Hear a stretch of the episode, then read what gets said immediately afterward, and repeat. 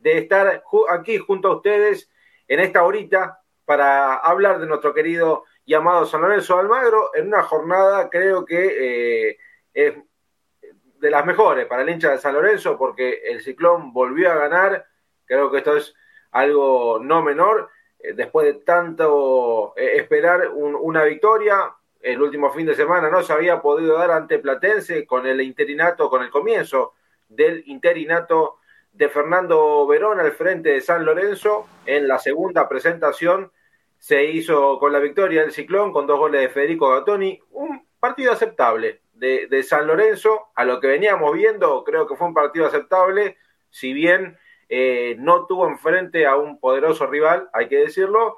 San Lorenzo eh, se puso rápidamente en ventaja, cerró los caminos, cuando tuvo la posibilidad de aumentar la diferencia lo hizo, terminó por cerrar el encuentro, sobre el final Unión encontró el, el, descuento, pero lo importante es que eh, llegó lo que tanto estaba buscando este equipo, ¿no? El desahogo, sumar de a tres, empezar a pensar en salir un poco de, del fondo de esta zona 1 de la Liga Profesional de Fútbol, que ya claramente a San Lorenzo lo tiene sin ningún tipo de, oportunidad de clasificar entre los primeros cuatro equipos de la zona, que era lo que se le había propuesto a Pedro Troglio, ya ex técnico de, San Lorenzo, y hoy con Fernando Verón no es la solución, no creo que sea la salvación, pero estamos viendo una actitud diferente.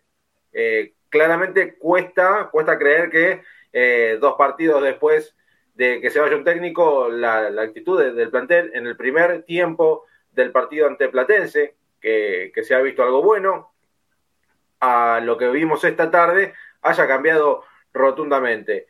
Eh, puede haber muchos factores. Esto lo vamos a estar hablando con los chicos a lo largo de estos 60 minutos, porque seguramente hay diversos factores. Vamos a estar analizando los dos partidos, lo que dejó el empate, lo que dejó la victoria de hoy. Pero antes de seguir, quiero saludar a, los chicos. Hola, Lean, ¿cómo te va? Muy buenas noches, bienvenido. Juan querido, el saludo para vos, para Hernán, para toda la gente que se empieza a sumar en este nuevo programa que, que podemos decir que después de cinco partidos San Lorenzo volvió a la victoria, un San Lorenzo que necesitaba estos tres puntos, más que nada por, por lo anímico, por, por, por, cómo se, por cómo terminó el partido el otro día eh, en el nuevo gasómetro, con un clima muy caliente, con un plantel que se fue silbado, que se lo ganó, porque San Lorenzo es o era hasta el momento, hasta el día de hoy, que volvió a ganar eh, uno de los peores equipos del campeonato, si no, el peor. Y en cuanto al partido, fue un San Lorenzo correcto, ¿no? Yo creo que eh, Verón entendió bien que era jugar de contra, intentar que ellos no te vengan porque ponían mucha gente en ataque, cerró bien las líneas defensivas con un gran, pero gran eh, partido defensivo, justamente, valga la redundancia, de, de Gatoni, de Hernández, que, que ha jugado un partidazo, este, también un buen partido de Gia. Bueno, en líneas generales fue un partido muy, muy correcto defensivo, en el que hay mucho por trabajar. Quedó demostrado que hay mucho por trabajar, donde además la, la, pelota parada fue tu fuerte porque no llegaste al arco. Es la realidad, San Lorenzo no llegó claramente al, al arco de Unión eh, no recuerdo en, el relato, quizás estás pensando en muchas cosas al mismo tiempo y no te pones a, detenidamente a ver el partido, tendría que ver nuevamente el compacto eh, o el partido entero como para decirte, sí, eh, puntualmente acá sí hubo una llegada. Con un gran partido de Ceruti, otra vez siendo la figura de, San Lorenzo, con un muy buen, este, una muy buena presentación de Agustín Giai y con un Gatoni que por fin se le dio, ¿no? Que venía con, fuerza, con garra, eh, siendo uno de los mejores de, la, saga central, al lado de Zapata, que yo creo que le, vino muy bien la compañía de, del, colombiano. Llegas dos goles por dos eh, centros al área, muy bien pateados además por, por Ceruti. Lo que quería marcar era una cosa, se notó el trabajo en la semana, o por lo menos en estos 3-4 días que tuvo San Lorenzo de entrenamiento. ¿Y qué digo que se notó? El equipo sigue siendo el mismo, no genera situaciones de gol. Hoy eh, hubieron en cancha 6, de 11 juveniles eh, en, el, armado del equipo, y por eso digo, pero por lo menos con los centros, con el cabezazo, un San Lorenzo estructurado, se vio un equipo que por momentos era un equipo de fútbol. San Lorenzo jugaba algo. De lo que veníamos acostumbrados a ver. Así que la verdad, contento por el triunfo, pero como dije en, Twitter, que, el árbol no tapa el bosque porque hay muchos temas para hablar extrafutbolísticos. Sin lugar a dudas, sin lugar a dudas. Eh, creo que es una frase eh, que le viene muy bien a San Lorenzo, porque no solamente eh, e, este árbol no, es la, victoria de hoy, sino que más allá, el bosque es grande en San Lorenzo, no es solamente futbolístico, es político también, temas que vamos a, ir hablando a lo largo de esta hora, las lesiones, en San Lorenzo, por partido, San Lorenzo tiene un saldo de, tres jugadores lesionados mínimo, ¿no? O sea, una lesión mínima a algo más comprometedor. Eh, es, algo para, para, analizar también. Ernie, ¿cómo te va? Muy buenas noches. ¿Cómo estás, Juancito? Buenas noches. Buenas noches también para Lean y bueno, toda la gente, ¿no? Que nos sigue en este martes de pasión, ¿no? De pasión por el ciclón, que eh, hoy la gente realmente, bueno, eh, nos escucha seguramente por lo menos eh, con otro semblante, con otras ganas. Eh, y para ir directamente a algunas pastillitas de lo que tiene que ver con el análisis, creo que la diferencia estuvo en que Verón me parece que vio al rival. O sea, se notó que Verón estuvo mirando a qué juega Unión. Y esa línea de 5 que eligió fue lo correcto para el tipo de juego que tiene Unión. Yo creo que hoy San Lorenzo con línea de 4 lo pierde. Porque claramente era mucho eh, la cantidad de pelotas que caían en el área y ese juego directo, ¿no? Que busca Unión y que busca en este caso Gustavo Munúa, estuvo muy bien interceptado por esta línea de tres zagueros que puso San Lorenzo, más el pibe Giai y Fernández Mercado por las bandas, que tampoco son laterales, Giai es lateral volante y Fernández Mercado lo mismo, no son ningunos laterales de marca, entonces claramente cuando vos tenés un central atrás que te puede hacer la cobertura, eh, mejora también tu rendimiento, ¿no? En el caso de Fernández Mercado y también del chico eh, Giai ponerlo de 4 a Giai directamente en un partido o una línea de 4 hubiera sido quizá que tenga problemas justamente para la marca. Creo que supo resaltar esa virtud tanto de Giai como de Fernández Mercado. Eh, esa fue la diferencia, creo que Verón eh, acertó de entrada con lo que tiene que ver el análisis táctico del rival.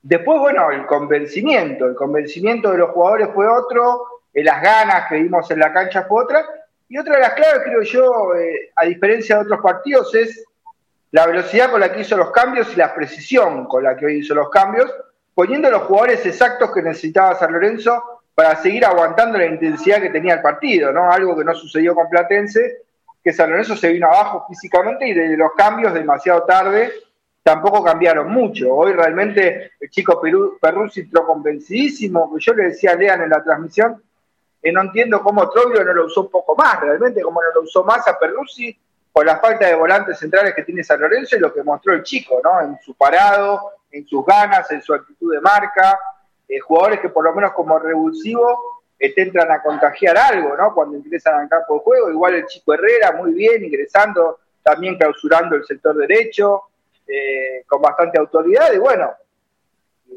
creo que ahí tuvieron las claves, ¿no? Un poco en el esquema de Verón, de ver es un equipo que por lo menos del cuerpo técnico se trabajó como jugarle a un rival como Unión, y el convencimiento, la actitud, las ganas, eh, y bueno, lo de Gastón Hernández, ¿no? Creo que lo de Gastón Hernández es a esta altura casi como un refuerzo para San Lorenzo, ¿no? Tan débil que estaba en la saga, eh, fue el complemento ideal, ¿no? Para Zapata y para Gatoni, eh, redondeando creo uno de los mejores rendimientos del pibe Hernández hoy para San Lorenzo.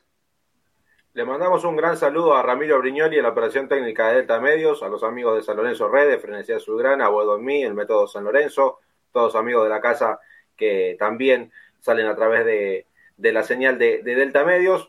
Y también le, mandábamos un gran saludo a, Nicolás Díaz, que se está aprendiendo en YouTube, a Ángel Oscar Robaldo, a, Cuervo, claramente muchos que ya se van sumando a esta transmisión y también le dejamos como consigna al hincha de San Lorenzo que nos mande su mensaje al WhatsApp del 11 62 30 7631. Lo repetimos, 11 62 30 7631. ¿Y qué sensación dejó esta, esta victoria de San Lorenzo? Y también dejo como consigna esto para que todos aquellos que se vayan aprendiendo, si quieren dejar su opinión.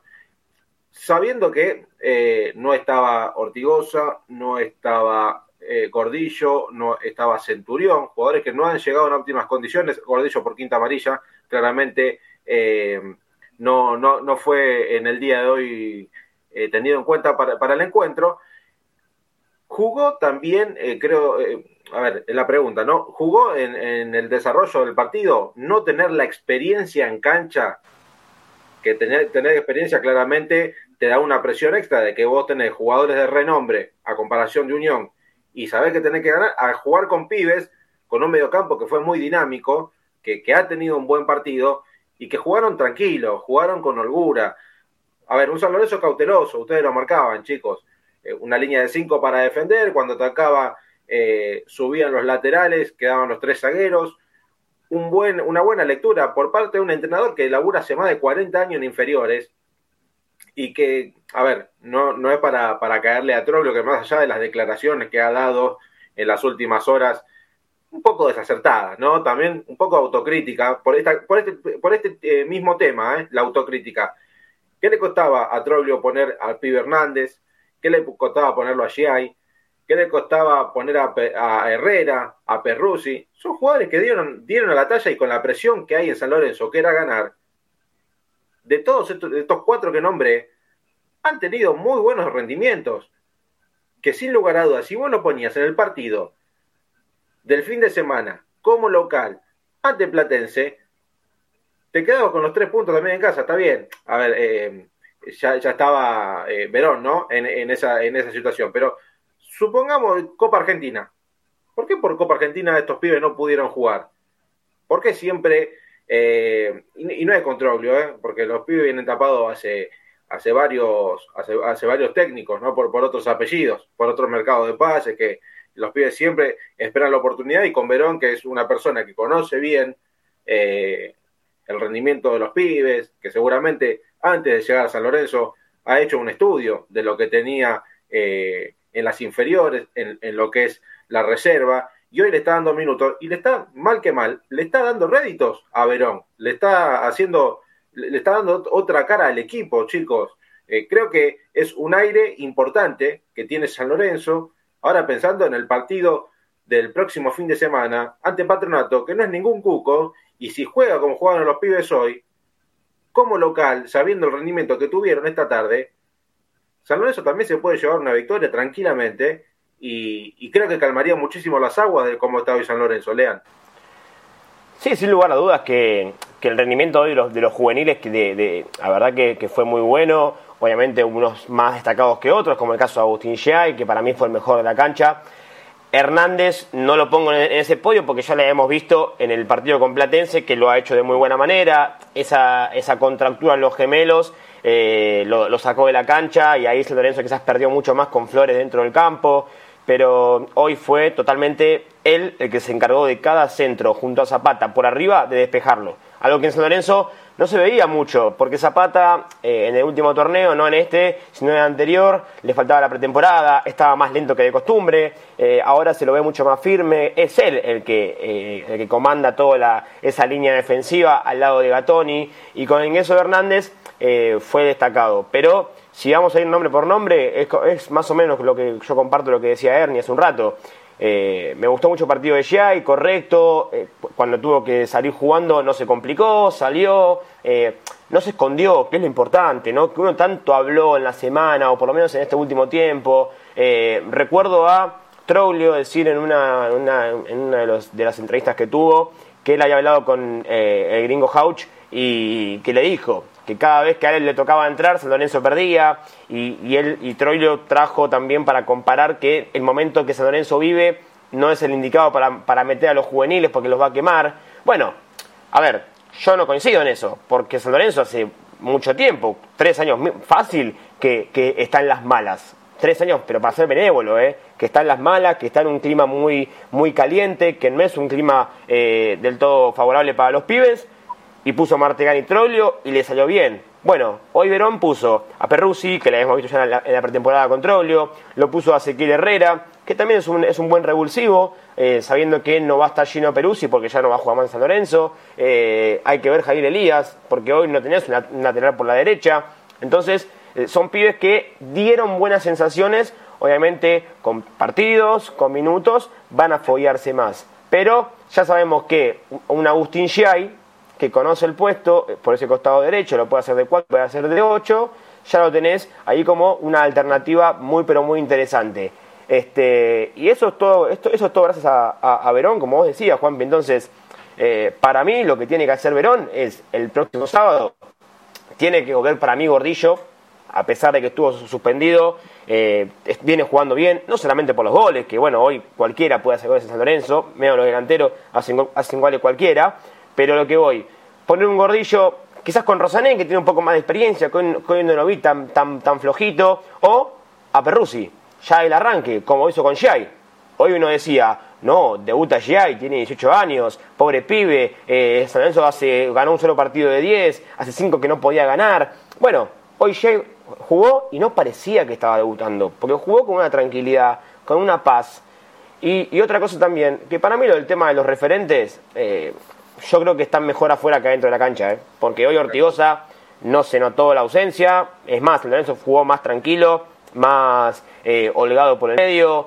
Centurión, la verdad que yo no sé qué pasa extrafutbolísticamente con Centurión, no lo sé, tampoco me interesa la vida de Centurión, y, porque la verdad que eso es eh, queda para su vida privada. Eh, obviamente, si le hace un mal a San Lorenzo internamente, bueno, ahí sí, pero tenés el puesto cubierto eh, tener jugadores. Yo creo que la próxima o este fin de semana, ojalá, eh, se pueda ver a un, a un Hauch, se pueda ver a, Sequeira, jugadores. Total, ya está todo perdido. O sea, tenés que sacar puntos, que es lo importante. Después no vas a jugar por nada. ¿eh? Son tres partidos que tenés que intentar sacar por lo menos seis puntos sobre nueve. te queda Patronato, Newells y Racing. Quizás el de Racing es el más complicado porque es el líder de la zona.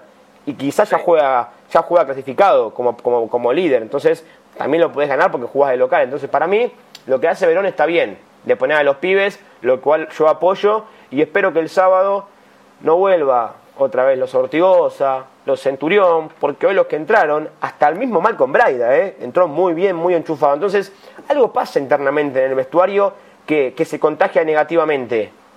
Eh, bueno, uno de los que venía jugando también mal y sigue jugando de, flojo nivel es Fernández Mercado, que es justamente que está integrando ese grupo con, con Centurión, con Ortigosa. A ver, sabemos que está, eh, hay, hay, mini grupos dentro del vestuario. Entonces, uno se da cuenta eh, mediante los desempeños de los jugadores quién está con ganas. Ceruti es uno de los casos. La revolución de San Lorenzo.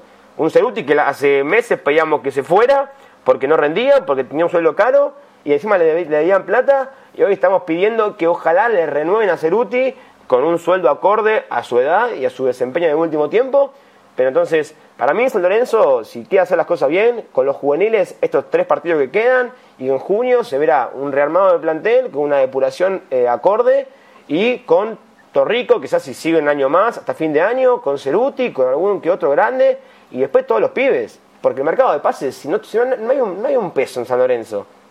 Entonces, no hay, no hay plata en el club. Entonces, no hay plata. Eh, perdón, Lean, es, es el momento de foguear, es el momento de foguear a los pibes eh, para, más que nada, pensando eh, en, lo que viene, vos acá bien lo marcabas, mercado de pases que San Lorenzo en junio va a tener, estamos a un mes y 20 y 10 días, eh, va a tener un mercado de pases muy pobre, muy pobre porque no, no tenés plata para salir a buscar jugadores. y es el momento de, bueno, sabemos que hay algunos contratos que en junio se van a vencer, caso Donati, que no seguirá en San Lorenzo, caso Gabriel Rojas, que nos habían dicho los dirigentes, bueno, nos habían vendido los dirigentes que estaba todo listo, que iba a firmar. Eh, ahora hay, hay dos campanas, ¿eh? hay dos campanas claramente. La del lado de la dirigencia que dice que el pibe no quiere firmar, Gabriel Rojas no quiere firmar, y por el lado del representante del jugador que dice que le ofrecieron un, un contrato eh, que, que cuando le presentaron el contrato para firmar no era nada de lo que habían acordado. Así que eh, ese es otro tema para hablar. Eh, pero no, no, quiero salir del foco y, te quiero escuchar a vos, Ernie, ¿qué, qué te pareció hoy el, el, partido de los juveniles, pensando en el partido de patronato? ¿Debe seguir Fernando Verón por esta línea? ¿Los referentes adentro, los referentes afuera? Te escucho. Bueno, claramente yo creo que la diferencia estuvo ahí, ¿no? Justamente como explicaban bien ustedes, por ejemplo, el otro día contra Platense, para que ingresara Perrucio, para que ingresara Rosané, el que tenía que salir era Ortigosa, y claramente es más difícil hacer el cambio. En cambio, hoy salió Rosané, entró Perruzzi, y creo que le terminó de dar esa dinámica que necesitaba San Lorenzo ante el cansancio de Rosané justamente. Entonces creo que hoy San Lorenzo eh, si bien tiene a Gordillo, que coincido con ustedes, creo que hoy está para titular Gordillo, eh, detrás de Gordillo tiene que venir un, juvenil o al lado si juega con un doble 5. Yo creo que con la actuación de Hernández y Gatoni junto con Zapata, yo no movería la línea de 5 que dio resultados hoy, porque eso te permite soltar más a Giai y soltar más a Fernández Mercado. Quizás si vos pones eh, una línea de 4, estás obligado a poner laterales a lo mejor un poco más de marca, ¿no? Eh, y te vuelven a faltar los carrileros, que creo que es lo que le pasó a Troglio, ¿no? Por eh, encapricharse con la línea de 4, siempre le faltaban los jugadores por los carriles que le ayuden a tapar los laterales. De esta forma, como en algún momento supo hacer Montero también, algunos partidos buenos que tuvo, quizá con otros intérpretes, la línea de 5 te ayuda a soltar un poco más a los laterales y tener un resguardo más atrás de ellos cuando suben, ¿no? Después, en una línea de 3, bien también hay que, hay que reivindicar, creo que la tarea de Elías, silenciosa hoy, ¿no? Pero un buen ladero, un buen interior derecho, Elías al lado de Rosané, Martegani también como un interior izquierdo y soltando bien a los de arriba. Es más, como decíamos en la trama, creo que si quizá hubieran jugado arriba Ceruti y Ubita, hubiera tenido todavía más movilidad el equipo en la delantera con este esquema, ¿no? Aunque bueno, perdés en el juego aéreo. Notamos también que Vareiro y Blandi cuando ingresó te dan una opción, ¿no? También en el juego aéreo, o sea que eh, de alguna manera hay que ir viendo qué jugador está mejor en la delantera, pero hoy encontrás opciones, porque decís, bueno, tenés a Ceruti y a Vareiro, y en el banco vos tenés a Ubita, tenés a Blandi, entonces creo que tenés eh, también de alguna manera eh, jugadores para poner en ese lugar, porque hoy claramente con esto de los cinco cambios además, no juegan 11, juegan 16. Los cinco cambios son claves porque el rival te los hace, porque el rival te renueva energía, porque vos necesitas que los cinco cambios que entren terminen de darte esos 15, 20, 25 minutos finales de un sprint que San Lorenzo no tenía. O sea, San Lorenzo, eh, yo decía el otro día, no me acuerdo si era en Bodón mío, si San Lorenzo hubiera jugado un campeonato con partidos de 60 minutos, Troglio estaba peleando. Pero los partidos duran 90. Entonces los partidos duran 90 y es creo que la lectura desacertada que nos supo hacer Troglio. Y hoy claramente Verón, bueno, mostró eh, que el camino está insertando, ¿no? Estos chicos, incluso uno imaginaba que cuando ingresó Breida podía haber ingresado también Leguizamón, por ejemplo. Un jugador que también tirado a ese lugar podía darle cierto vértigo y cierta velocidad. Eh, mismo como Lean dijo muchas veces, eh, cuando vos tenés que jugar de contra, lo pones a, lo mejor a Ubita y a Couch arriba, y si estás terminando de contra, te liquidan un partido. Entonces, eh, creo que Verón fue metódico en esto, ¿no? Hoy en saber hacer los cambios, y también creo que le ayudó a Verón el mirar y no tener que sacar a Centurión no tener que sacar a Ortigosa, que no es lo mismo que sacar a Rosané o por ahí sacar a Ceruti que sale cansado y no te dice nada, o sacar a Marteani. Eh, hoy fue sacar a Rosané Marteani y el otro día era y Centurión. Entonces también eso claramente pesa, ¿no? Y creo que es lo que le vino bastante bien a Verón, que además conoce a estos chicos, conoce el paño y creo que hizo, como te decía, Juan, un planteo eh, muy acertado y contra un rival que tiene un juego muy directo y muy agresivo, Unión, ¿eh? te mete muchas pelotas en el área, tiene una presión muy alta y no es un rival tan fácil, de hecho hasta le ha costado a River Plate, ¿no? Enfrentar a, a este Unión, ¿no? O sea que no hay que quitarle méritos al rival. Y San Lorenzo lo neutralizó muy bien.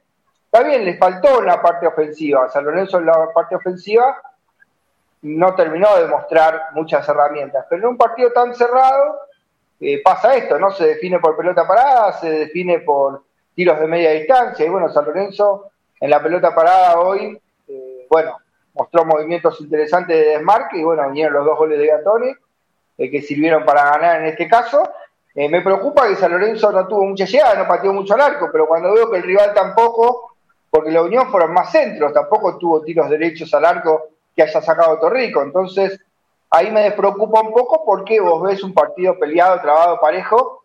Entonces, claramente el papel de San Lorenzo fue más que, interesante esta tarde en Santa Fe. Y como vos decías al principio, Juan, se supo que jugó San Lorenzo. Hubo un trabajo. El entrenador se dio cuenta que jugaba Unión, neutralizó el juego de Unión, San Lorenzo se fue a parar de visitante en Santa Fe sabiendo cuál era el negocio para ganar y terminó concretando esa estrategia. O sea que son bastantes puntos eh, positivos que antes por ahí, eh, no, en un córner, ¿quién marca este? ¿Quién marca el otro? Desaciertos, eh, mal en los corrimientos, mal en los retrocesos. Es lo que veíamos San Lorenzo, cualquier rival te sorprendía. hubiese sido un San Lorenzo despierto que no se dejaba sorprender, y eso me parece que es bastante positivo.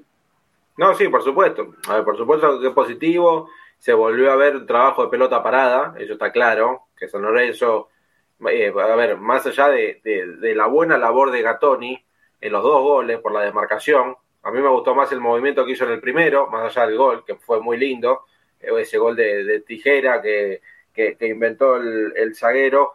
Eh, hay buena demarcación por parte del jugador para quedar solo, para eh, poder definir con tranquilidad y que el arquero rival no, tuviera posibilidad ninguno de los dos goles de, poder eh, parar la pelota, pero sin embargo sigue preocupando la, poca creación de juego que tiene San Lorenzo, el poco peso ofensivo. Recordemos que hoy arrancó con, con Vareiro en el primer tiempo, que después salió por, por, por una dolencia. Eh, que se terminó por, confirmar, ¿no? Lean, ¿qué, fue lo, de Vareiro? Bueno, tengo acá por lo menos lo que nos pasaron desde prensa, el parte médico preliminar, después mañana habrá que ver cómo, cuando, cuando San Lorenzo regrese a, Buenos Aires, pero lo que tiene Vareiro es un traumatismo en la rodilla derecha, eh, lo vimos, eh, le, le, han dado lindo hoy, algo también para decirle, el árbitro Andrés Merlos, que no ha sacado ninguna amarilla por, por el lado de Unión, eh, y una muy rápida, lo, amonesta Vareiro ya en el arranque del primer tiempo. Eh, un Merlos que, que, muñequeó totalmente partido, localista si, si los hay, eh, es Merlos. Y bueno, lo de Vareiro fue un, es un traumatismo de rodilla, hay que ver mañana cómo evoluciona. Y también hay dos jugadores más que están tocados, uno es Blandi, que terminó con un golpe en la cadera, que no creo que, termine, que sea algo, algo grave para Blandi, que después lo vimos hablar con, con, los medios nacionales y estaba, estaba bien, no, no, no dijo nada al respecto. Y Zapata, que yo también acá tengo que hacer un, párrafo aparte, porque Zapata estuvo con una, con una dolencia en, uno de sus autores, y, y, si bien salió, habló con los médicos, nunca pidió el cambio, eh, él quiso seguir. Sí, quizás yo digo esto ahora con el diario del lunes, ¿no? Porque San Lorenzo ganó y Zapata terminó el partido bien. Terminó con una contractura Zapata, producto obviamente de la seguilla de partidos, porque en los tres partidos que San Lorenzo jugó en esta semana, en los tres fue titular. Hay que ver cómo llega en cuanto a cuestiones físicas para, el partido del sábado, que quizás no me desespera tanto porque está bien, está bien Hernández, un Hernández Gatoni eh, también andaría, por lo que hemos visto en estos últimos dos partidos, pero es un Zapata que demuestra ¿no? todo su profesionalismo eh, en no pedir el cambio apenas siente una molestia, ¿no? Las, las ganas de quedarse en la cancha, las ganas de seguir adelante. Y a pesar del error en la marca, en el gol de, de Buca, en el gol de Unión, eh, para mí ha, jugado, ha jugado un buen partido eh, defensivamente hablando. Eso quería decir que, bueno, ¿no? uno después ve eh, algunos jugadores que apenas sienten un pinchazo, apenas sienten un dolor y ya rápidamente piden el cambio y, después no, termina haciendo nada y vos decís, bueno, pero saliste y no te pasó nada, después estás lo más bien caminando, ¿no? Pero bueno, son cuestiones físicas de, cada jugador, es, distinto, pero me pareció también para, para destacar ¿no? la, la actitud de, de, Zapata, que se nota que es uno de los líderes en esa, en esa defensa de San Lorenzo.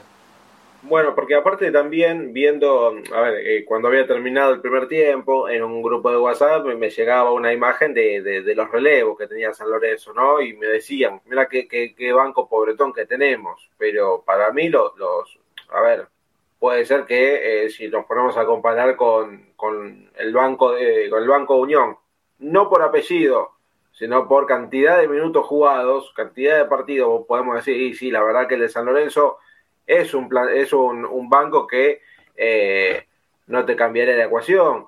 Eh, son muchos jugadores que son en incógnita, incógnita perdón, cómo pueden, eh, cómo pueden responder. Pero recordemos, se fue GI, entró Ezequiel Herrera, se fue Ciro Rosané, entró Francisco Perruzzi, que para mí en ese momento no era Ciro Rosané para sacar, sino a Martegani, que bueno, después terminó saliendo por Braida, que Braida entró muy bien. después la salida de Ceruti por el Perrito Barrios, que bueno, no es un jugador descollante, pero para tener la pelota eh, y, hacer un poco de firulete, el perrito sirve. Pero bueno, estos últimos dos nombres, ¿no? Braida y Ceruti. Qué, qué importante que es Ceruti en este San Lorenzo. Y le pasó lo mismo con Troglio. Antes de lesionarse, eh, fue de los, de los últimos dos partidos antes de su lesión, lo mejor de San Lorenzo y ojalá que vuelva a recuperar ese nivel y que vuelva a tener un par de partidos buenos porque sabiendo que Ceruti desborda bien por la línea, llega a fondo, es un jugador que eh, te puede cambiar un poco en los últimos metros y tener eh, pibes que, tengan ganas de jugar al fútbol y, estar eh, en el primer equipo de San Lorenzo, le va a ser muy fructífero para, para Verón en este interinato. Más allá de que dijimos, quedan nueve puntos por delante, quedan tres fechas, y si vos me decías a mí hoy, yo te firmo cuatro puntos, cinco puntos, seis como máximo, te lo firmo. Eh, y, creo que es negocio para, para San Lorenzo con los partidos que le quedan por delante, Lean.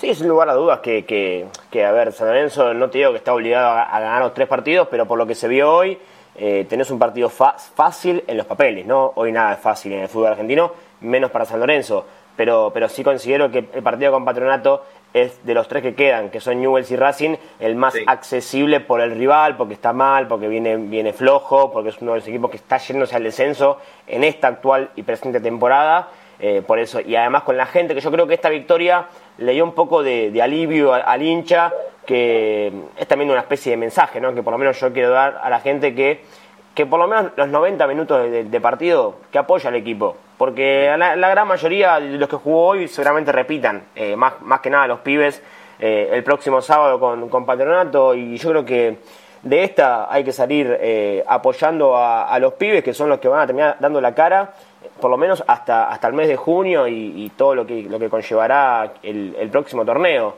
Pero, pero sí, sin lugar a dudas que yo creo que se puede sacar tres puntos de local con con Patronato, el partido en Rosario con, con Newells, y hay que ver, porque igualmente se juega entre semana, me parece, se va a jugar creo que el 27, que cae miércoles, no sé si habrá mucha gente que pueda ir, bueno, la cancha de Newells eh, es una cancha fuerte, ¿no? Con, su gente, que, es incondicional, la gente de Newells siempre va, le vaya bien, le vaya mal al equipo, eso quizás le juega en contra a, San Lorenzo, hoy no hubo mucha gente en el 15 de abril, por eso también quizás no se notó la, presencia de la gente de, Unión, como si fuese un sábado a las 4 de la tarde.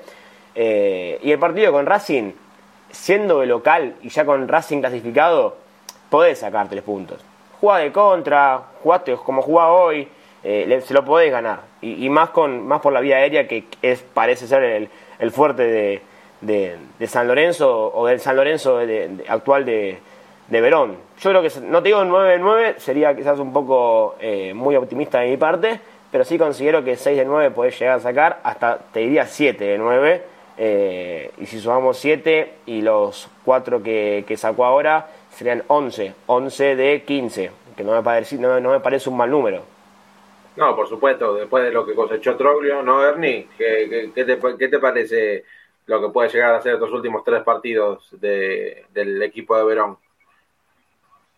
Bueno, para empezar ya hay que decir que Verón tiene 4 puntos de 6. Esto ya es bastante superior en porcentaje a lo que, a lo que logró Troglio, más allá de que queda la sensación de que con Platense estaba casi cerrado como para sumar de a 3. Y creo que con un poquitito más, ajustando un poquitito más las tuercas, se le ganaba a Platense, ¿no? Pero bueno, también el tema de, bueno, jugar de local, viste, hizo el gol Platense y es como que de alguna manera empiezan a aparecer los fantasmas. Y la clave con Platense yo creo que estuvo en los cambios, ¿no? Me parece que Verón no tuvo, eh, digamos, la, decisión de hacer los cambios antes eh, para oxigenar, ¿no? A un equipo que estaba claramente vencido desde lo físico. Hoy también veíamos muchos jugadores cansados, pero justamente entraron jugadores que renovaron la energía, ¿no? Perruzzi entró muy bien, Herrera entró muy bien, el mismo Braida, que no tenía muchos minutos eh, jugados, bueno, Blandi más o menos, pero bueno, reemplazó a Vareiro, que también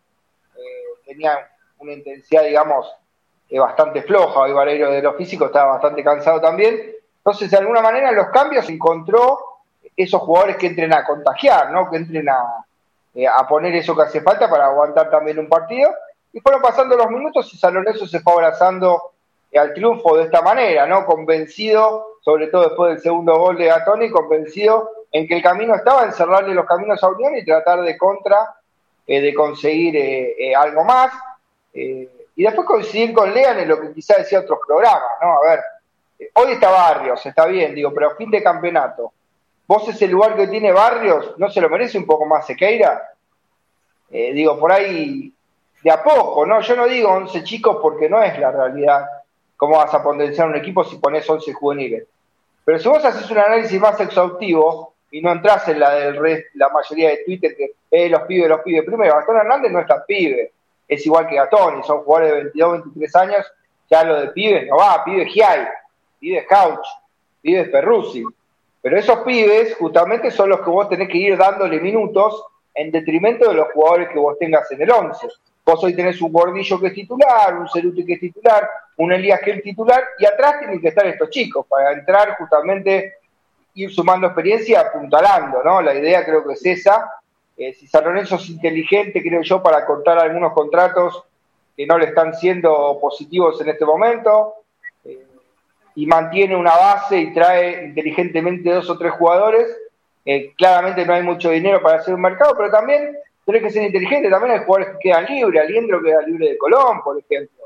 Está el caso del pibe Rolaiser que queda libre en River, y a Racing, donde irá, y así hay varios casos, ¿no? De jugadores que también, como a San Lorenzo le pasa lo que le pasa con Rojas, a otros equipos le pasa lo mismo. Entonces, si vos sos inteligente y traes dos o tres jugadores eh, de estas características, bueno, vas dándole confianza y apuntalando a un equipo que claramente no va a ser un equipo de estrellas que pueda formar San Lorenzo porque lo económico pesa y viene pesando. Pero justamente de depurarlo aún más, hoy San Lorenzo tiene fácil 7, 8 y hasta 10 contratos para bajar y quizás reemplazarlo por dos o tres jugadores, sumando también a las convocatorias más juveniles, ¿no? Como el caso de Sequeira, Hauch, que fueron jugando muy poco, el chico de García, bueno, ir sumando más jugadores, eh, digamos, a la nómina que tengan que ver eh, con jugadores juveniles, ¿no? Así que bueno, eh, creo que el camino está mostrando Verón que es este. Después, San Lorenzo tendrá que buscar también jugadores que se puedan adaptar y un técnico acorde, ¿no? A esta idea, si vos decidís esta idea porque si después vos vas y buscas, como en otros momentos pasó, un técnico consagrado como era Almirón, o un técnico consagrado como era Pisi, digamos, la fórmula no va a ser esta. Si vos querés tener esta fórmula y estás convencido, tenés que buscar un entrenador que pueda trabajar de esta manera también. Bueno, a ver, y vamos a eso, ¿no? Porque esto viene a colación. Eh, saber cuál va a ser el mercado de pases que va a de San Lorenzo en junio y quién va a ser el técnico de San Lorenzo, o por lo menos cuáles son los nombres que hay sobre la mesa para ser eh, el posible sucesor de, de, Pedro Troglio y también pongo eh, en, discusión, quiero que lo hablemos y la gente también al 11 62 30 7631, si a Fernando Verón de los próximos nueve puntos que saca, saca los nueve, ¿sigue al frente de San Lorenzo pensando en el próximo campeonato? No. No sigue.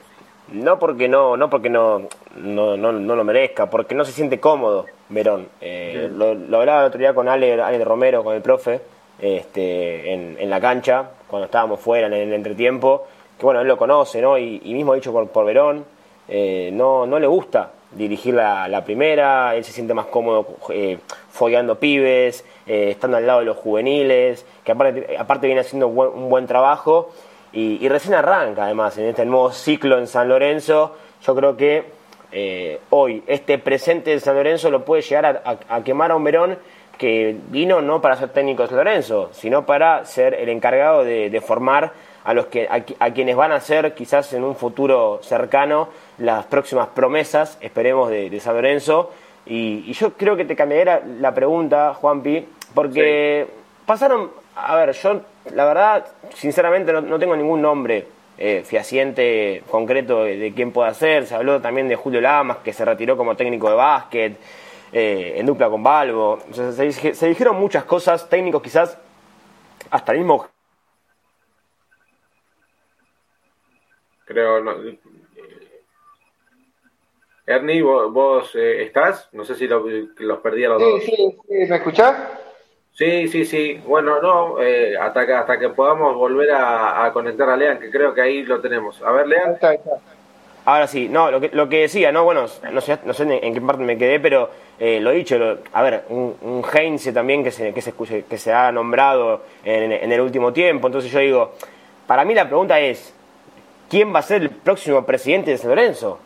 Porque no, hoy no hay un solo dirigente que tenga peso ni en la liga ni en la AFA. Eh, constantemente hay fallos, arbitrales en contra de San Lorenzo. Hoy eh, el Brites eh, saltó a, cabecear con, los dos brazos extendidos y le pegó una trompada en la, nariz a, a, Vareiro, creo, o a Ceruti, no sé quién fue. Después también lo, le, han pegado, pero sin, sin ningún tipo de, escrúpulos a, a Vareiro. Entonces, a eso voy, ¿no? Que quiero decir constantemente hay partidos en los que los fallos arbitrales te terminan perjudicando. ¿Y por qué? Porque no tenés peso en, ninguna, en ninguna entidad, ni en la AFA, ni en la liga, y, partido a partido, dejando de lado el VAR, que hoy no funcionó en un, tramo del partido en Santa Fe. Eh, eso pasa. Entonces, ¿quién va a ser el presidente de San Lorenzo? Mismo con lo que pasó con Tinelli, la reunión con Lamens, que se va, que se queda, que son 15 días, que de un lado te dicen que no. Entonces, eh, Ahí yo creo que la pregunta es quién va a ser, quién se va a hacer cargo de San Lorenzo en este corto, en corto tiempo para poder elegir el técnico, ¿no? Obviamente, técnico, manager y, seguimos así. Claro, sí, sí, sí, sin lugar a dudas, Ernie, con, con esto que decía Lean, que antes de designar, de designar a un, próximo técnico hay que ver eh, cómo sigue la vida política de San Lorenzo.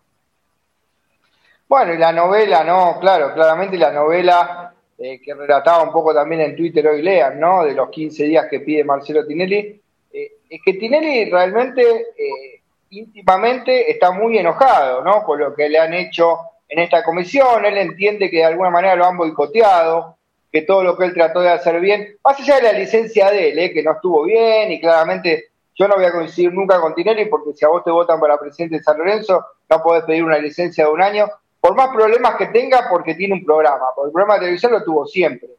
Eh, y creo que si, bueno, había más problemas en su vida, que ya es un tema de él, directamente tenés que dar un paso al costado. Me parece que esto eh, termina mostrando lo que después pasa en San Lorenzo, porque, a ver, todos se llevaban bien y resulta que cuando Tinelli se va de licencia, según cuentan últimamente habla Tinelli, yo no hablo con él, pero por versiones que tengo, eh, Marcelo Tinelli cuando toma la licencia de un año siente que él en ese año hacen todo para boicotearlo, como para que de alguna manera el culpable quede él y después el que tenga que renunciarse a él para que agarre la gente de Lames. Entonces, eran una misma lista, Tinelli y, Lames, que hoy hablamos de tinelismo por un lado, del lamenismo por el otro. Entonces, claramente acá ya está la novela de la división de aguas. A ver, el mismo Lames, lo mismo, si va a ser ministro, ¿para qué aceptó ser vicepresidente segundo? O tampoco es joda, ¿eh? Ser vicepresidente segundo de San Lorenzo. Si vos sos ministro y te vas a dedicar al ministerio, no te hubieras presentado en la lista. Y a Resegor igual, quedate en el sindicato, porque la vicepresidencia primera de San Lorenzo no es cualquier cosa. De hecho, Tinelli se fue, te tocó ser presidente y nunca recogiste demasiado el guante. Entonces creo que eh, lo que hay que hacer es, creo que un mea culpa y una autocrítica en ellos. A ver, si hay un lamenismo por un lado, un tinelismo por el otro y a Resegor en un punto intermedio, bueno, que quede realmente el que va a gobernar San Lorenzo, que sería la vuelta de Tinelli, o claramente se renuncia a Tinelli, como dijo Tinelli, que renuncien todos, porque claramente estaríamos hablando de un gobierno que no tiene consenso, ¿no? Donde te, terminarían gobernando Reseigor y Lames cuando la gente votó a Tinelli. Entonces creo que eh, tampoco está bien la otra postura, decir, bueno, vuelve Tinelli, eh, le renunciamos todos. La verdad que creo que es seguirse cagando en San Lorenzo, por decirlo de alguna manera. Tienen que primero dejar esas diferencias estúpidas de lado y decir, bueno, eh, ¿qué vamos a hacer? Y si no, bueno, Tinelli, si sigue rodearse con otra gente y armar un equipo para esta transición que queda, si no es el camino de llamar a elecciones, ¿no? Que creo yo que sería el camino correcto para este San Lorenzo, porque todos los que están, ninguno está decidido eh, realmente a hacerse cargo 24 por 7 como necesita San Lorenzo. Hay una palabra clave que necesita San Lorenzo en los próximos meses y en el año que viene. Y es una sola palabra y se llama gestión. San Lorenzo lo que necesita es gestión. Tipos que estén en el club, que gestionen, que accionen, que vayan armando planes, eh, grupos de trabajo, que lo vayan sacando de a poquito a San Lorenzo de este pozo que está metido, pensar en, en construir en Bodedo, en empezar a levantar ladrillos y cimientos en Bodedo, que es, creo, el fin mayor que tiene que tener San Lorenzo, sin descuidar claramente lo deportivo. San Lorenzo no puede perder la categoría, San Lorenzo tiene que estar peleando. Pero esto se hace con trabajo, con gestión, y esto claramente hoy no lo hay. Y seguimos, creo que en la misma novela de años atrás, ¿no? Que el clientismo por un lado, que el analismo por el otro. y la verdad que ya cansa y creo que la gente lo ha mostrado, ¿no? Que se cansa y por eso las marchas, la desaprobación, lo que pasa el en el estadio complatense, que excede claramente lo futbolístico, porque la gente se perdió, se bancó perder varios partidos y nunca hubo la desaprobación que hay ahora. Ahora claramente es porque la gente se da cuenta que todo este vericueto político termina influyendo y mucho en la vida de San Lorenzo, entonces llega un punto en el que uno dice, basta, esto claramente coincido con ustedes, es lo primero que tenés que definir. Pero más allá de eso, en el medio está la novela también del entrenador, ¿no? Muchos nombres ofrecidos hasta acá, eh, pero no hay claramente nada decidido. Y como decía Lean, ¿qué vas a decidir si primero no decidís el presidente? A ver, si el presidente va a ser Lamen, tendrá sus candidatos. Si el presidente va a tener Tinelli, tendrá también sus candidatos. Eh, y bueno, claramente creo que primero hay que definir eso y ahí estoy de acuerdo con ustedes. Bueno, y creo que, a ver, más allá de lo que vos decías, Sandy, que hace falta gestión, también hace falta plata en San Lorenzo. Está más que claro. Urgente, a ver, urgente para poder sobrellevar una situación económica que hoy tiene San Lorenzo muy comprometida, con, a ver, más allá de que las inhibiciones se han levantado todas, o por lo menos San Lorenzo estaría liviano de inhibiciones próximas, más allá de, hay denuncias eh, que estarán por, por entrar en San Lorenzo del Torito Rodríguez, por ejemplo, que va a estar haciendo un reclamo importante, eh, entre otros.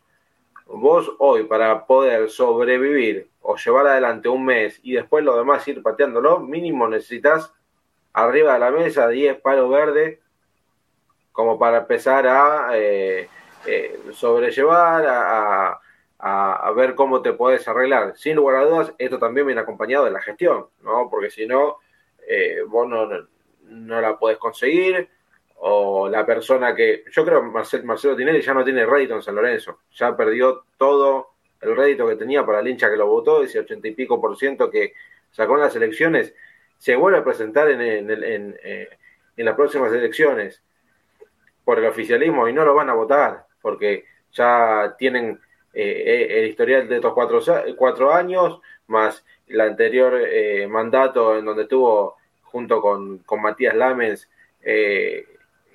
al frente de San Lorenzo, y no, y no le va a ir bien en las próximas elecciones. Después el tema es, si, se presenta, si esto sigue hasta diciembre de 2023, esperemos que no sea con un San Lorenzo peleando descensos, ¿no? Eso sería, eso sería un escenario muchísimo peor para el oficialismo si se va a presentar, pero ¿qué cara hoy puede ser la que se presente por parte del oficialismo y gane las próximas elecciones? Y por parte de la, de la oposición, ya sea conjunto, oposiciones o eh, por lista separada. No hay gente, creo yo, eh, idónea hoy para agarrar el quilombo que es San Lorenzo. Total. Para mí no. Para mí no. Ojalá me equivoque, ¿eh? Lo agarre mañana Montoto y, y, salve la papa, pero es muy complejo, chicos. Es que en realidad es una bomba de tiempo, San Lorenzo. Y es una picadora de carne, no, solamente. a ver, es la famosa frase trillada, ¿no? Eh, es una picadora de técnicos, sí, pero también es una picadora de que hoy, eh, a ver, nombres propios que tenemos ya ahí, que lo vemos en, en, en el día a día, que más que nada en redes sociales, como el nombre de, de, de Adolfo Reyes, de Culota, eh, bueno, mismo Moretti, ¿no? Que, que, está, que quiere ser eh, candidato por, por, su, por su agrupación. Yo creo que, a ver, no hay un proyecto además. yo creo que ahí tiene que haber un proyecto con una cantidad de medidas, con una lista que vos digas, mira, nosotros vamos a hacer esto, esto, esto, esto, esto y esto. Y si la gente lo votó, desde el día uno en el que uno asume, que, el socio tenga esa lista y diga, bueno, mira, te toca hacer esto, ahora esto, ahora esto.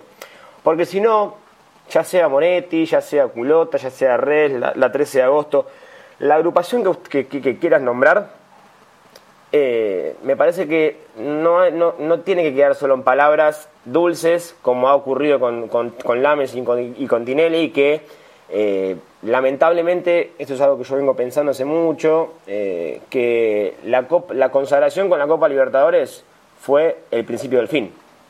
Porque esa, esa Libertadores nos dio una alegría enorme a, nivel histórico para San Lorenzo, para el hincha, pero después de eso, eh, ¿cuántos años se han agarrado con esa famosa venda eh, esta dirigencia de eh, les dimos la Libertadores, ganamos la Copa Libertadores, acordate cómo estábamos en el 2012, entonces hoy San Lorenzo no es para cualquiera, ¿eh? y yo, no, y yo coincido con vos, Juanpi, no, no quiere decir que no haya gente capacitada para estar, porque no, a ver, no conozco a las agrupaciones de lleno, obviamente, como siempre decimos, eh, están abiertos los micrófonos de acá de Pasión por el Ciclón para cualquier agrupación que quiera venir a hablar, a presentar el proyecto para los socios, eh, porque no, todo tiene que caer en, Twitter, porque en Twitter hay un cierto, eh, una, cierta cantidad de gente, pero hay gente que no consume Twitter, que por ahí se queda con lo que consume en la televisión, y en la televisión hablan poco y nada de San Lorenzo. Entonces, por eso estaría bueno que empiecen las agrupaciones,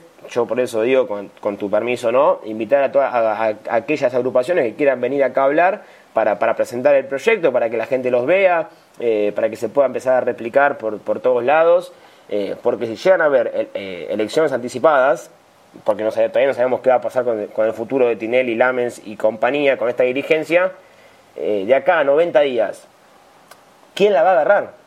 Eh, ¿a, quién, ¿a quién va a votar la gente? Entonces, no, no, se sabe a quién puede votar la gente, porque tiene que ver hechos, o sea, basta de palabras y, promesas que, que, después termina en la nada y que la pobre gente termina siendo defraudada como eh, ese 82%, pero yo creo que todo, eh, el 82% que votó Tinelli y el que no lo votó también quedó defraudado porque están, han dejado a un San Lorenzo devastado desde cualquier punto de vista de que se lo mire. Sí, sí, sí, sin lugar a dudas. Acá eh, en el chat de, de, YouTube, pues somos un, un club difícil, un club complicado, sin lugar a dudas. Eh, y, más en, y más en esta situación, ¿eh? Y más con, con esta situación hoy en día de, de, la situación que tiene San Lorenzo. Acá Borni, Cristian Borni dice, San Lorenzo necesita dirigentes con huevos. Tinelli creo que solo sirve para poner plata o acercar sponsor, que ni siquiera, ¿eh? Que ni siquiera, porque si no hoy no tendríamos a la UNESCO y, lo que adelantamos el martes Lea. Ahí está, Juan, la clave. Por eso, por eso yo hablaba de gestión. Porque, a ver, por ejemplo, hoy San Lorenzo tiene UNESCO en la, en la camiseta, ¿no? Supongamos, por lo menos, si vos tenés una persona que gestione sin ser un bocho en esto, ¿eh? simplemente con el modelo parecido a lo que es una licitación. Llamás a una, a una convocatoria abierta a sobre cerrado. Si viene, no sé, eh, X marca y te pone 10 pesos y es más que lo que te puso UNESCO, que cero. Obvio. Entonces, va más allá de, y no, porque tiene que venir alguien que ponga esto, alguien que ponga el otro. A ver, hoy, si vos no tenés ingreso por la camiseta, te hacías de acá a fin de año, aunque sea una licitación a sobre cerrado, y aunque venga de vuelta la nueva seguro y te dé 50 pesos, es más de lo que vos cobras hoy. Entonces creo que hay que empezar a gestionar y hacer cosas diferentes. El mismo ejemplo, por ejemplo, de River con el tema del naming del estadio, que se le ríe, ah, porque es el estadio de Chango Más. pero le pusieron un paquete de plata a River por ese estadio de Chango Más. Y hoy está haciendo palcos y lo vende a 80 millones de pesos. Entonces estamos años luz, pero estamos años luz por gestión, porque en River tiene muchos problemas económicos también River, tiene muchas cosas para resolver, ni hablar de Independiente. Pero ¿qué pasa? En River hay gestión. A ver, en San Lorenzo claramente, si vos no podés conseguir ni siquiera un sponsor y de tener, terminar dando gratis la camiseta UNESCO, es una falta total de gestión.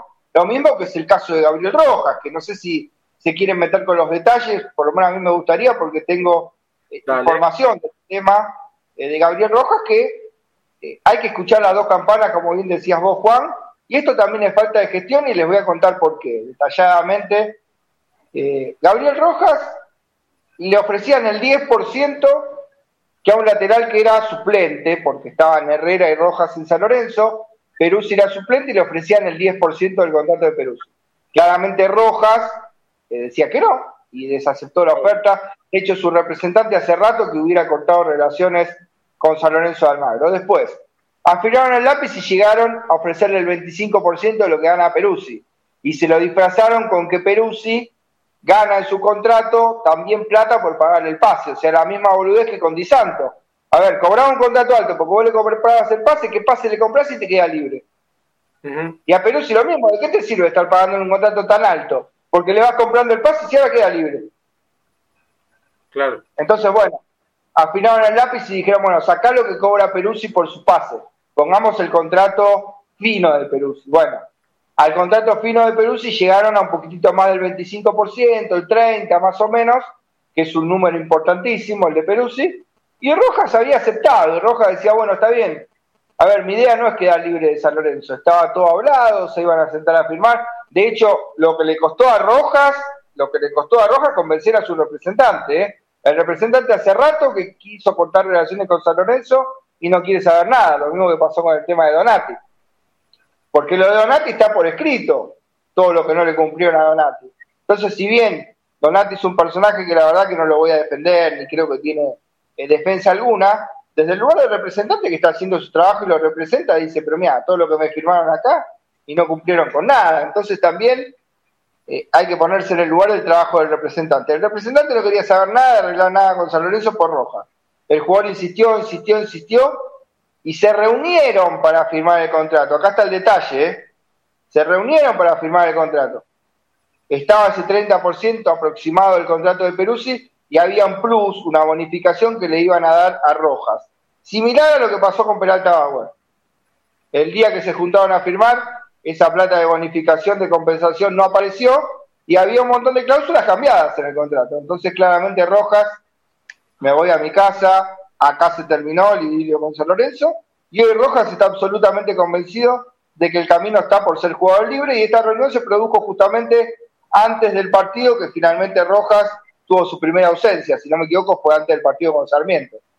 Sí, correcto. Sí, sí, que nosotros nos, preguntábamos si era... La famosa lesión. Claro, claro. Eh, la famosa lesión que, que, en San Lorenzo vos ya no sabés si, si son lesiones, si son mentirones, si son cuestiones contractuales. Eh, esto es lo que tiene San Lorenzo, ¿no? Este despilfarro de, desde de, la cabeza dirigencial que no están en los temas que son necesarios de resolver en lo inmediato, como un contrato, un jugador que era titular, eh, y que te venden un pescado podrido, sin lugar a dudas, eh, y, después te terminás enterando la, la, otra, la otra parte cuando empezás a indagar un poco de, a ver, porque nosotros como prensa no teníamos un parte oficial de una lesión, no había un parte oficial de lesión, preguntamos si era una decisión técnica, tampoco era una decisión técnica. Entonces, bueno, eh, atando cabo, terminas por, por saber que, eh, que su contrato se vencía y que claramente la firma no estaba a la vista. Y siempre es mejor echar el fardo hacia el otro lado, ¿no? El jugador no quiere firmar, representante. Claro, por eso, a ver, yo no lo defiendo a Rojas. Eh, uno quiere siempre que el jugador firme, que no se vaya libre. Lo mismo pasó en su momento por, con Peralta Bauer, la novela famosa de Peralta Bauer. Incluso yo mismo hablé con el representante y me contaba la versión. A ver, y uno se da cuenta cuando alguien te está mintiendo o no.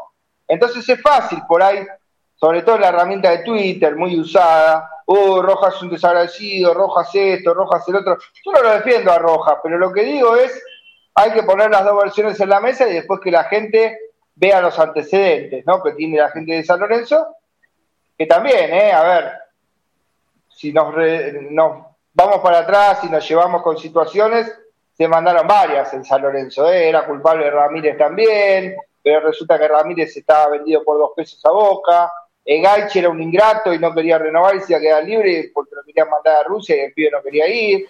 Entonces también hay que ver los antecedentes de esta gestión y de la manera que se manejan. Eh, y claramente Rojas tendrá sus razones. Yo creo que si Rojas jugó en este semestre, creo que la idea de él era renovar con San Lorenzo, no creo que la idea hubiera sido e irse, pero bueno, fueron pasando cosas en el medio. Eh, a ver, no soy nadie para darle la razón a nadie, pero cuento las dos versiones y la gente del otro lado en su casa sabrá, eh, bueno, a quién creerle, ¿no? La campana que parece más creerle al jugador o a la dirigencia. Lastimosamente siempre en San Lorenzo hay versiones encontradas. Como el tema del técnico, ¿no? Que eh, yo anunciaba hoy la Trasmi con, con Lean, eh, que tenía una información que me vengo guardando con el tema del técnico, eh, que bueno, después lo vamos a contar, ¿no? Como una información final, porque bueno, también hay que escucharlo esto porque habla de, la improvisación que hoy en el mundo San Lorenzo, sobre todo en la parte de dirigencia. Sí, bueno, eh, improvisación que ya viene hace, hace varios años. Eh, para el partido del sábado, ¿hay algún pálpito de lo que puede ser el 11? Yo creo que va a repetir, ¿eh? O sea, Si, no, si no repite, pega el palo. Hay que ver cómo evoluciona Zapata, cómo está Vareiro. a Gordillo lo veo entrando, ¿eh? Lo veo entrando a Gordillo, quizá por Rosané. Eh, ese puede ser uno de los cambios. Hay que ver sobre todo cómo llegan Ceruti y Vareiro. A lo mejor Ubita puede ser una variante ahí entre Ceruti y Vareiro. Eh, pero sí, no creo que cambie mucho más. Creo que si Zapata está bien, va a continuar la línea de 5. Eh, si está bien, eh, bueno, la vuelta de Gordillo. Si está bien la delantera, va a seguir jugando Ceruti y Vareiro. Y si no, quizá puede entrar Ubita. Y hay que ver qué pasa con la novela del tema de Centurión también, ¿no? Que según también oficialmente hay un parte de lesión. Se habla también de faltas a los entrenamientos. Bueno, un montón de cuestiones.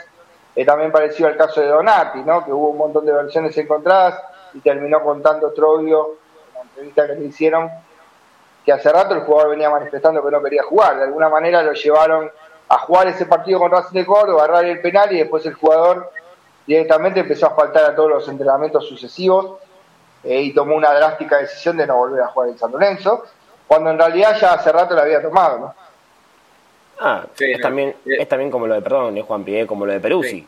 Eh, se lesionó y hasta hace ya un mes y pico lesionado Peruzzi y es otro de los jugadores que los cuales se lesionó, nunca más se informó de cómo venía evolucionando Gino Peruzzi y está a las claras que junto a Donati era de los jugadores que le han pedido a Trolio no, no, no jugar y mismo la dirigencia les pidió por favor que, que, concentren, que se entrenen y después bueno, no, a ver, a las pruebas me remito, lesionados con la intención de irse y encima eh, libres en junio. Entonces ya tanto Donati como ya saben que después del partido de Copa Argentina, algo totalmente rarísimo, pateó un penal decisivo, se ausentó dos días seguidos a los entrenamientos, San Lorenzo lo sancionó apartándolo del plantel, y esto lo pongo entre comillas, eh, lo mismo pasa con, Gino Peruzzi, un jugador que se lesionó hace mucho tiempo y que no sabemos cómo es su situación.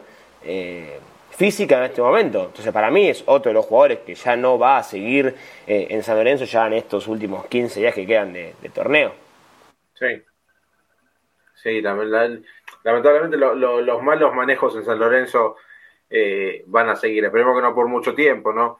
Y este tema de, dos jugadores que tienen contratos eh, bastante importantes en San Lorenzo, lo mejor sería que, en junio ya dejen la institución, por lo menos para aliviar un poco la, economía y pensando en el próximo mercado de Pero además, Juan, vos fíjate, fíjate la diferencia de criterios, ¿no? Porque, a ver, prácticamente como que a Donati o a Peruzzi lo fueron a rogar que jueguen, ¿no?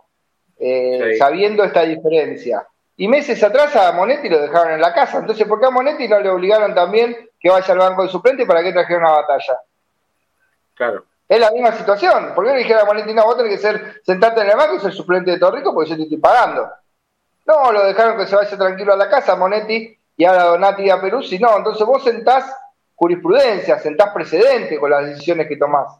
Y claramente si lo hiciste con Monetti, ¿por qué querés obligar ahora a Donati a Peruzzi? Más allá de que el profesionalismo de ellos tendría que pesar a la hora de decidir jugar en San Lorenzo Almagro o haber realmente interrumpido antes el contrato, ¿no? Y acá volvemos siempre a lo mismo. A ver, y no los quiero nombrar porque después la gente dice que yo digo que los nombra Sanabria, pero los nombro yo. Pero digo, todos acusaban eh, de accionar mal a los Romeros y son finalmente los únicos que tuvieron, por ejemplo, la decencia de irse.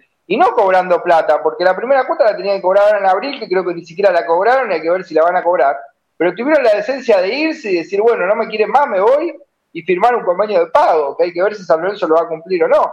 Pero tuvieron la decencia de irse cuando no eran eh, ya parte del equipo, digamos, no, no, no querían ser tenidos en cuenta por la dirigencia, tuvieron la decencia de irse los Romero. En cambio, Donati, en lugar de rescindir y tratar de firmar la deuda, se queda igual no quiere jugar, Peruzzi lo mismo, lo mismo que hizo Monetti. Entonces, eh, nada, creo que hoy con el paso del tiempo eh, va quedando claro, como yo explicaba el otro día en mí, va quedando claro que el chivo expiatorio se acabó, que el chivo expiatorio eran los Romero, y cada vez se están quedando más expuestos estos personajes, ¿no? Porque antes todo el problema eran los Romero, los que se cargaban a los técnicos eran los Romero, etcétera, etcétera, y hoy creo que van quedando expuestos uno a uno, ¿eh? van quedando expuestos de lo que finalmente venía pasando en San Lorenzo hace rato, independientemente de uno que otro cortocircuito que pudiera haber los Romero.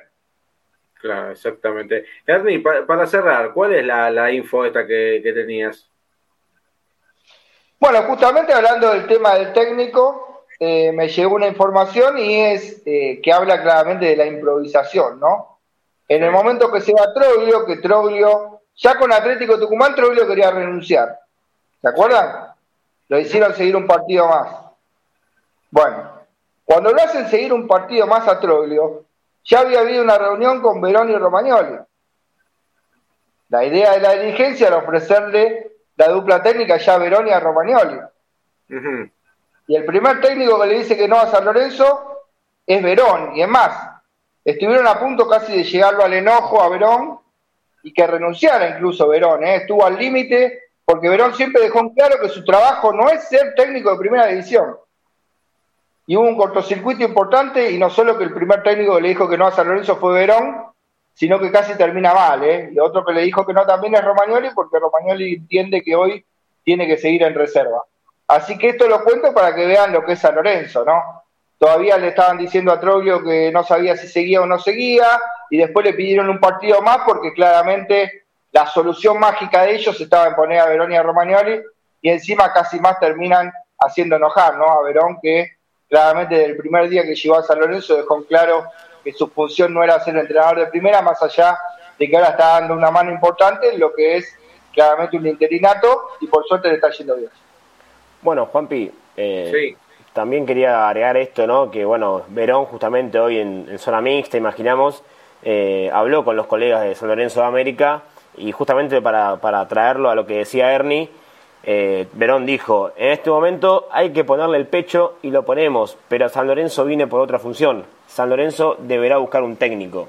Más claro, echarle agua, ¿no? Justamente eh, para complementar lo que, lo que decía Hernán en la voz misma del protagonista post victoria, ¿no? Él dijo, yo voy a estar acá, yo me voy a quedar hasta que San Lorenzo consiga un técnico que lo tiene que conseguir una vez terminado el campeonato para San Lorenzo, porque termina la zona de grupos eh, el primer fin de semana de, mayo, de ahí se vendrá, bueno, ya San Lorenzo no sé si entrarán vacaciones, eh, hasta que, bueno, después en julio hay un breve receso y se volverá a la pretemporada, creo que en mediados de junio eh, aproximadamente, y ahí sí, ya esperemos que cuando San Lorenzo vuelva a la pretemporada con un técnico y ojalá esté, a la altura de San Lorenzo, pero primero hay un montón de cuestiones más que hablamos en todo el programa que, deberán solucionarse. Yo creo que el, asunto menos importante hoy es quién va a ser el técnico de San Lorenzo. Eh, hay otras cosas más importantes que, solucionar, como los temas dirigenciales, eh, y para tener un técnico tenés que depurar un plantel que hace años viene siendo el mismo y quedó, a la, quedó claramente que el problema no está en el técnico, sino primero está en algunos jugadores que no están, que no aportan dentro ni fuera de la cancha. No, sin lugar a dudas, sin lugar a dudas. Bueno, chicos, 22 eh, horas, 12 minutos, nos hemos pasado un poquito, le agradecemos a, Ramiro ahí que nos deja unos minutos más al aire. Eh, y bueno, lean, nos vamos a encontrar el día sábado. San Lorenzo, ¿a qué hora juega con Patronato? Así es, el día sábado estaremos ahí en el nuevo gasómetro, 2 de la tarde, es la hora estipulada para el partido contra Patronato de Paraná más o menos una hora antes vamos a hacer un, estreno, ¿no? Podemos decirlo en, las redes sociales de, Pasión por el Ciclón, tanto en Instagram como en Twitter, en arroba ppciclón, eh, una previa, ¿no? Con quien les habla y el conductor de aquí del, programa para ver, hablar ahí desde, el estadio, a ver cómo, cómo llegan los equipos, quizás desde, desde arriba en la zona de prensa o desde abajo en zona mixta con la llegada del, del micro, con algún hincha que se quiera sumar a charlar con nosotros media horita antes de que arranque el partido también y que arranquemos la, transmisión justamente. Eh, nada, es algo, algo distinto para que la gente que no pueda ir el sábado, eh, porque sabemos que siempre hay, mucha gente que, que trabaja los, los, días sábados y además poner un partido a las 2 de la tarde, otra vez a las 2 de la tarde. Este, nada, es también un poco más de contenido que le queremos acercar a, la gente. Así que el sábado, como siempre, en atrás Miguel Hincha, en deltamedios.com, San Lorenzo Redes eh, y también eh, nada, nos pueden seguir ahí en ppciclón.com.ar, también estaremos en vivo. San Lorenzo Patronato, la duodécima fecha de, esta Copa de la Liga y ojalá que sea con tres puntos. Así que Juanpi, Ernie y a toda la gente, el placer de siempre. Hernancito, gracias por estar ahí del otro lado. No, por favor, el agradecido soy yo y bueno, nos vemos como dice Lean el sábado, ¿no? A partir de las 13.30 más o menos. Eh, lo que sí espero que no me toque de vuelta a la zona baja, porque hace tanto que no iba a zona baja y se armó un candombe el otro día, que así que por la duda me quedo arriba. ¿eh? La verdad que hay gente que me cargaba con eso. Eh, saben, por la duda no vaya a cubrir la conferencia, que casi se arma un quilombo bárbaro, así que bueno, seguramente vamos a ver qué sale, ¿no? Pero seguramente una gran transmisión hincha como siempre eh, algo que hacemos de manera artesanal, con mucha, con mucha pasión, con muchas ganas, con mucha entrega, y la transme que no se borra, ¿no? Pase lo que pase, hoy ganando San Lorenzo, el otro día empatando, generalmente perdiendo, pero ahí está siempre la transme del hincha, ¿no? Para mostrar las acciones de cada uno de los partidos, con el gran comentario, como siempre, de Lean. Y bueno, y después lo demás cambiando funciones, ahí, bueno, vamos viendo qué va pasando. Así que bueno, los invito para el próximo sábado. Y bueno, placer ha sido mío, así que eh, hasta el sábado, ¿no? Con una nueva transmisión. Así es, será hasta el sábado. Eh, nosotros nos vamos a encontrar también el próximo martes, en este mismo horario, a las 21 horas de 2022, para hacer un nuevo programa de Pasión por el Ciclón. Gracias, Ramiro Briñoli, en la operación técnica de Delta Medios, a los amigos de San Lorenzo Redes, a Frenesí, a Azulgrana, a Boedo Mí y el Método San Lorenzo. Un abrazo para, para todos y nosotros nos despedimos y ustedes se pueden quedar con toda la información en www.ppciclón.com.ar. Un abrazo grande y que tengan muy buenas noches.